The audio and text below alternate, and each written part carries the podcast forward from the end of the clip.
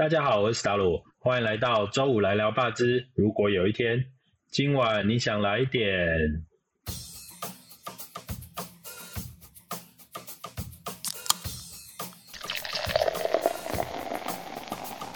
本节目由熟悉台湾生态的私厨史达鲁担任主持人。透过节目，你可以听到一群为这片土地默默耕耘的职人，说出他们的故事。感谢经济部中小企业处的支持，也谢谢正在收听的你。欢迎大家每周五到各大平台上收听哦。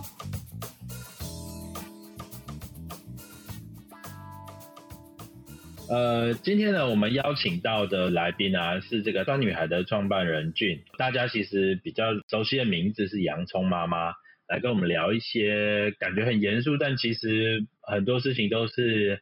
啊自己亲身经历的食品安全啊、中医食疗啊，或者是现在很流行的寻寻料理、四季料理等等的。呃，我们就先请俊跟大家打个招呼好了。好，大家好，我是酸女孩团队的创办人，我是洋葱妈妈，很开心可以在这边跟大家有一些分享跟交流。其实，其实，在现在的生活当中，无感的这个刺激啊，或者我们用比较好好理解，就是无感的享受，其实是蛮重要。除了耳朵跟视觉之外，其实啊，俊这边比较呃琢磨的会是这个味觉的部分哈。呃，我们就先请俊这边跟大家做自我介绍。好，我们其实是在二零一七年成立台湾第一个专心在做四季料理的品牌。然后我们其实这几年的发展过程之中，我们有有做群募群众募资，我们发行了台湾第一本顺应四季的料理知识书。之后我们其实也挑战了台湾的第一支发酵凤梨辣椒酱。那今年的话，其实我们是从线上的部分转到实体的部分，我们做了台湾第一家的四季料理教室的一个教育场域。呃，第一件事情，我想还是蛮好奇的哦，就是我我自己其实啊，就是嗯，非科班出身的厨师，但是也是因为对饮食这件事情有兴趣，然后陆陆续续去考了很多跟饮食有相关的证照。然后我看据你这边啊。就是对于咖啡、巧克力啊、品酒相关都很有兴趣。哎，你当初怎么会去考这些相关的证照？因为应该是说我从小对吃很有兴趣，但是我其实也不是想要当厨师。可是因为呃，我从大学开始的时候我就很喜欢咖啡，所以我就加入星巴克做了六到七年，然后成为他们的区域主管，然后之后。我离开之后，又加入了一个巧克力的品牌的业务主管，协助他全台湾省扩店。因为我发觉咖啡跟红茶还有茶叶之类，它有一些关联，所以那时候我就加入了古典玫瑰园，在三十年做它的行销企划。然后到最后呢，我拿了一个葡萄酒的这个所谓的 WC 的一个证照，最大的原因是因为，呃，我不知道大家有没有听过一个 Riedel 酒杯。就是奥地利的 Riedel 酒杯，这个 Riedel 酒杯是我是它的品牌负责人，我负责它的整个采购计划跟台湾区的营的所谓的 marketing 的操作。我们家的酒杯啊，也绝大部分都是都是 R 牌的，大 O、小 O、红梗、绿梗，什么都有啊，真的跟我家一样，我们我也是因为做这个品牌之后，我们家现在所有的柜子里面所有的酒杯都是他们家的品牌，用了之后就真的不太会换。威士忌跟啊，可乐杯都有买。对对对对对，可乐杯那时候爆红，真的是爆红。也是因为 Riedel，所以我去拿了一个葡萄酒的的 WC 的一个证照。哦，所以是因为工作的关系，所以感觉出来这件事情是原本它只是工作，但是做到有热情之后，你也是啊，就会自己去把这些相关的呃证照把它 pick up，就把它补起来的这样的感觉哦。但我觉得本身其实应该是从小对饮食是有热情的，就是我其实喜欢这件事，我喜欢吃吃喝喝的这个行为，只是在吃吃喝喝的行为之下，我觉得我刚好一借由我的喜欢的工作，然后去找到一个学习更好的可能性。你对吃的辨识度有一定的程度之后，你会去好奇它后面的产业链。你刚刚提到就是关于巧克力啊、品酒啊、红茶。它其实背后都有呃，后面都有发酵的这个这个这个成分在里面哈。这件事情牵涉到现在你在做酸女孩，它是你你认为是有关联的吗？当我在做酸女孩，我发觉所有东西都是串起来的。嗯，我开始去理解，哇，原来活所有事情又要回到土地跟风土。台湾的风土是什么？那我们自自己知不知道自己土地下的这块风土？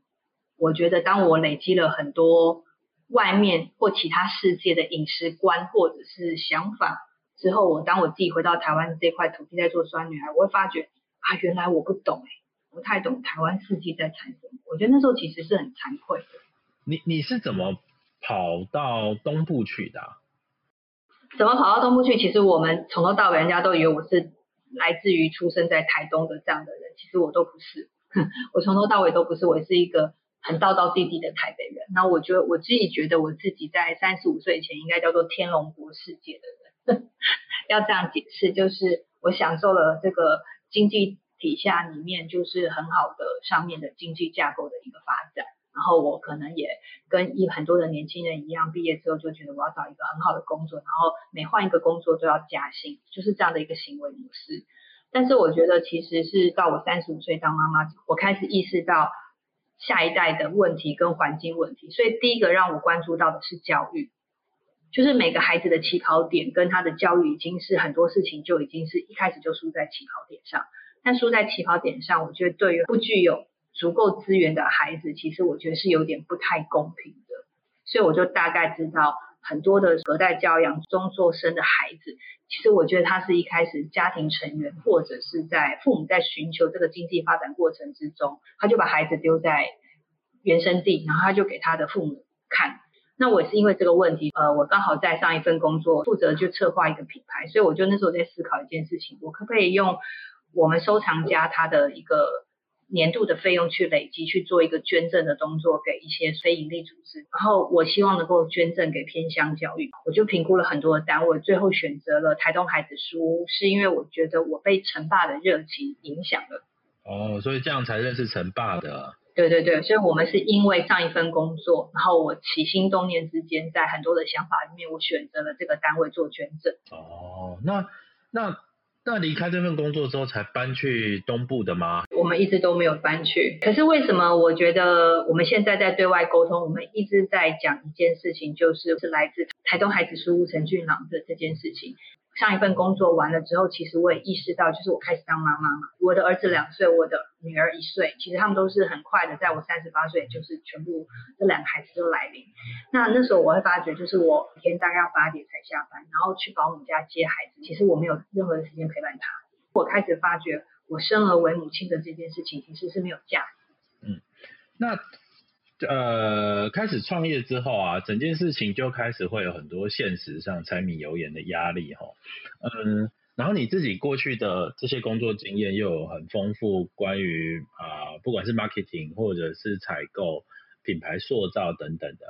你你自己当初你还记得当初在成立酸女孩的时候，你当初的那个 plan 是什么样子？那个蓝图是什么吗？其实那个蓝图哦，刚开始的时候，其实应该因为陈爸其实是在我们第一次做群目是在二零一九年的三月到四月，然后我们成功之后，大概我记得我跟他最后一次见面是在二零一九年的五月十几号吧，然后他在七月四号就离开，但我们都不知道他会走，因为他是猝死，就是他压力太大猝死，所以回到一件事情的这件事情，就是说其实陈爸。他倒下的那一刻，是让我的营运蓝图才完全长出来。因为其实前面呢，不是我应该是说，不是我不愿意长出来，是我前面根本不知道自己会不会活。因为我在做全目这件事，我在发行纸本，我在挑战纸本发行的这件事情，应该是我全部的家人跟亲朋好友都是不赞成的嘛。每个人都跟我讲说，纸本已经衰退，你在干什么？然后你现在跟我讲说，你要。你要做这件事情，所以我那时候其实，在陈霸之陈霸倒下之前，我没有想过这件事，是因为我不知道会不会成功。嗯嗯嗯。在二零一九年三月到四月完成了这件事的时候，我五月真正成功，我忽然发觉，哇，原来我过去这两年多的经营是有一群人很相信你的。OK。我那时候才发觉，哇，那我对他们是要非常非常负责喽。所以其实那完之后，我才开始这样。然后陈爸又离开我们，后来我发觉，其实我我的我那个好像伞那个大伞不见了，因为他不是他不是扮演他过去的前两年我们在做呃群募之前，我们其实都是靠非营利组织，他每个月有编基金会的费用去支撑我们的创作，因为我们那时候有三个人的团队，每个月的费用是接近十万块。所以，嗯，当陈爸离开的那一刻，其实我们本来自己就当我开始做群目，其实之前就跟陈爸讲好，就是我们希望这个单位自就是自己解决自己的亏损，对，自负盈亏，不要再依赖基金会。那自负盈亏很重要，因为我们才能够更勇敢去挑战。因为在一个大伞之下的必应，其实那是太恐怖了，因为你永远都不知道自己的能力在哪里，你应该往哪里调整。但我们当我们挑战成功之后，哎，其实。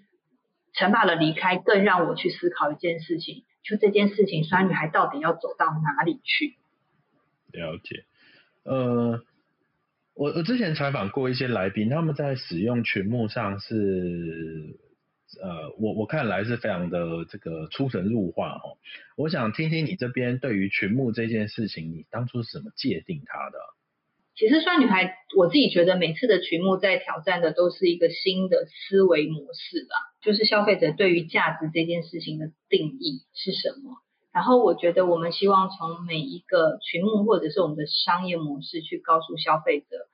嗯，可能他们看不到的地方，而这些地方是值得我们去思考的。比如说我们第一次做资本群目，我们就碰到了，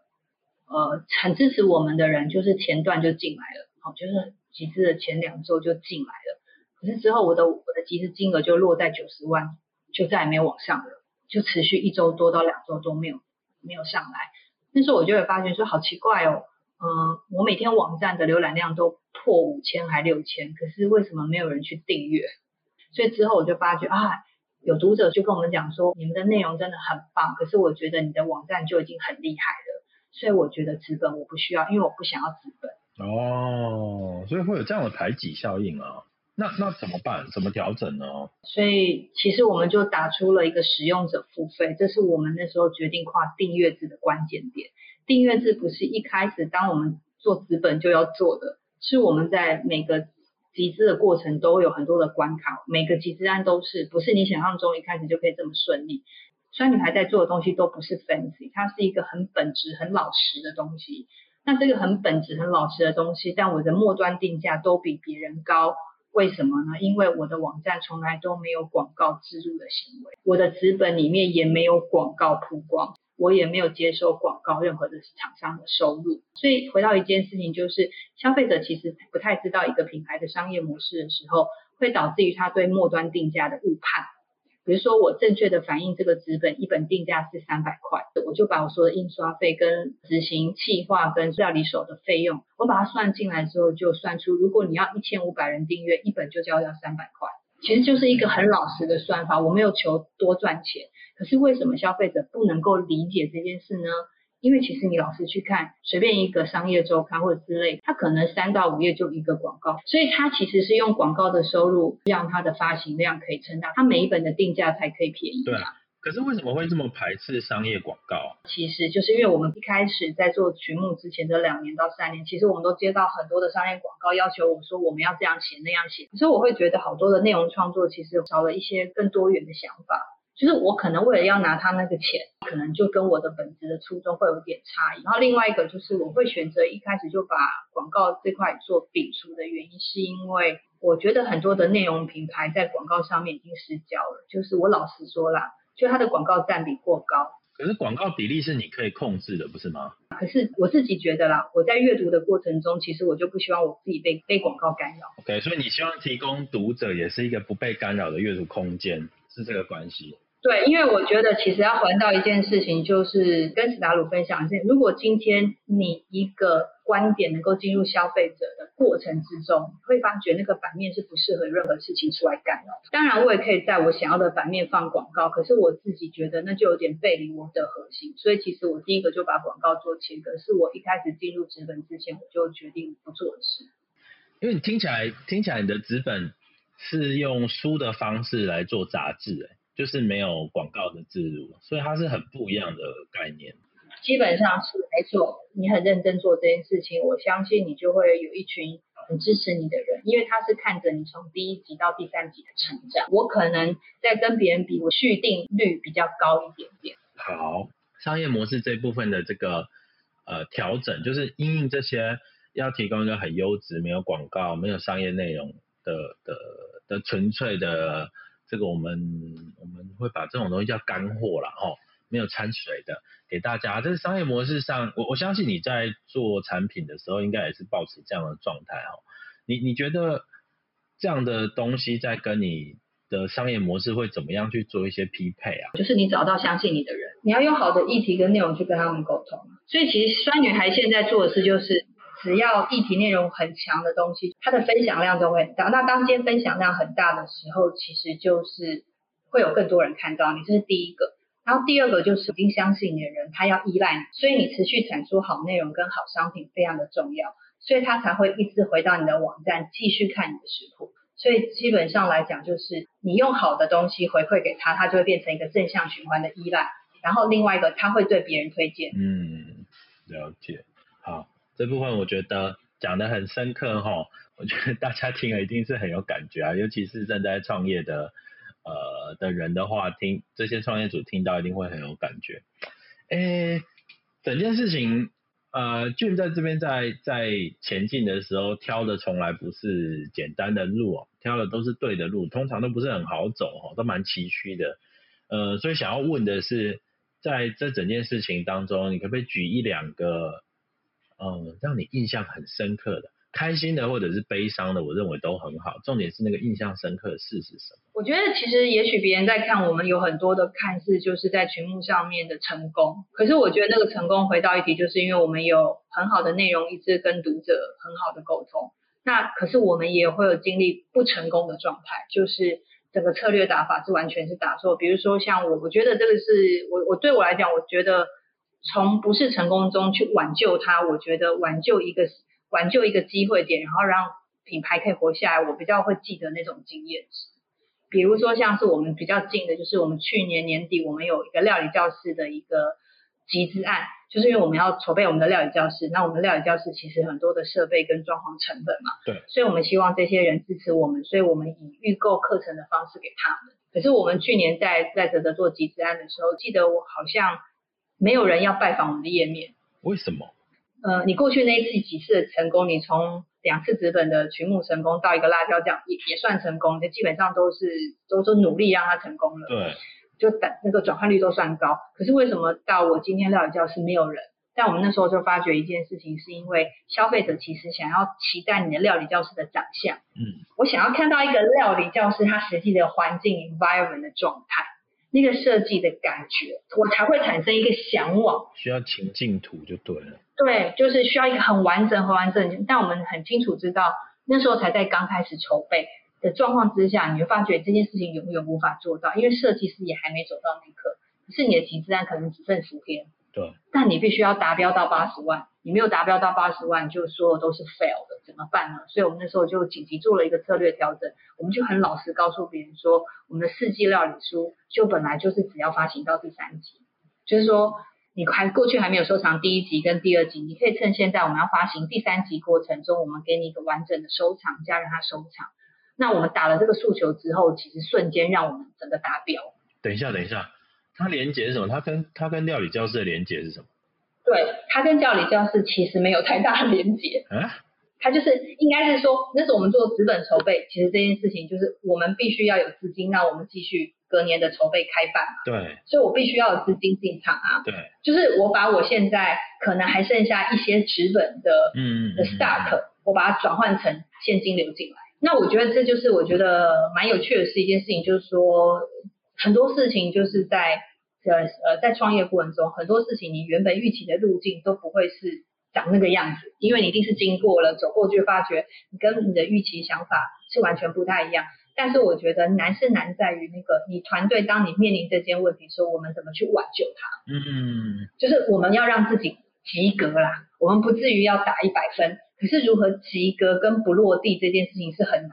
对，像现在疫情也是啊，我们都在打那个及格不落地的东西，就是我只要能够及格，再撑个两个月，我可不可以活下来？就是我们现在都在大家都在做这件事。了解了解，哎，都不容易呢。我们来聊聊那一罐很有名的发酵凤梨辣椒酱吧。但是我挺好奇的是，当初怎么会把发酵这个这个概念放到那个凤梨凤梨辣椒酱上面去？辣椒酱现在的味道不是真正辣椒酱的味道，它是用一千多种的化学合成物、添加物，是把它调造成一个最令你百分之百满意的。而这个食物真正的味道，在食品工业化的过程之中，其实它不见了。那这就是我觉得第一个我要挑战辣椒酱，我一直对发酵这件事情是很有兴趣的。所以那时候我们就是把辣椒酱的一体只是放进发酵，所以我找了十一家中小型，是平常没有人要做啊，因为他跟我讲说发酵太难，另外一个你还要七到十天占了我一个槽，啊我有一些比例配方你要不要？我当然不要啊，对啊，所以那时候我继续找，那我就找到第十一家终于愿意合作了。那因为这第十一家，他就是过去二十几年来在宜兰，他就是做无添加。哦，原来这样。所以他对于发酵凤梨辣椒这个制成，他非常的好奇，跟我们一起参与了四次到六次的打板。把辣椒酱变得完全不一样的味道，跟现在完全不一样，所以我们就挑战了很多事情，发现说，哇，原来当一件事情是一个天然，它要走进产业链，它是很难的一件事。嗯，诶，发酵凤梨辣椒酱其实真的是很不容易耶。呃，最后一个问题啊，我想要请你说一下，原本在今年三月会在象山附近的这个料理教室这一块，呃，因为疫情的关系，势必会有一些更动啊，吼。呃，我们来说看看这个下半年好了。下半年酸女孩这边有什么呃即将要做或者是正在做的事情吗？今年有一系列就是针对所谓的天然酿造品，就是发酵品的概念，去让消费者进入厨房料理速度会再快一点点。所以我们今年就有做了前置醋，就是台湾第一支前置醋，我们去鼓励大家用这款前置醋去取代所谓的味淋啊、柠檬汁啊，还有糖的使用，可以让它料理速度再快一点点。然后我们还有一个风土味增，然后我们下半年还有其他的商品的计划。那主要是希望能够提供读者他在家里的一个发酵品的一个思考的选项，就是他希望他可以思考到酸女孩这样。嗯，诶，这听起来都是感觉都特别好吃哦，像那个刚刚提到的这个味增或者是前置醋，我们都还蛮期待的。我们今天的时间呢，因为比较有限啊，节目大概可能就会先进行到这边。我会希望大家可以上网去搜寻。酸女孩，酸就是酸碱的酸哈，然后在这个疫情肆虐，我们现在在家煮是最安全而且最健康，而且吃好一点，吃少一点，这样子其实对我们也比较好哦。我们很谢谢俊能够今天来这边跟我们一起聊天，然后我们会希望大家同一个时间啊，在礼拜五的晚上一起来听这个周五来聊霸之。如果有一天，也欢迎大家订阅留言，然后给我们五颗星。就我们跟大家说再见吧。好，谢谢，拜拜，拜拜。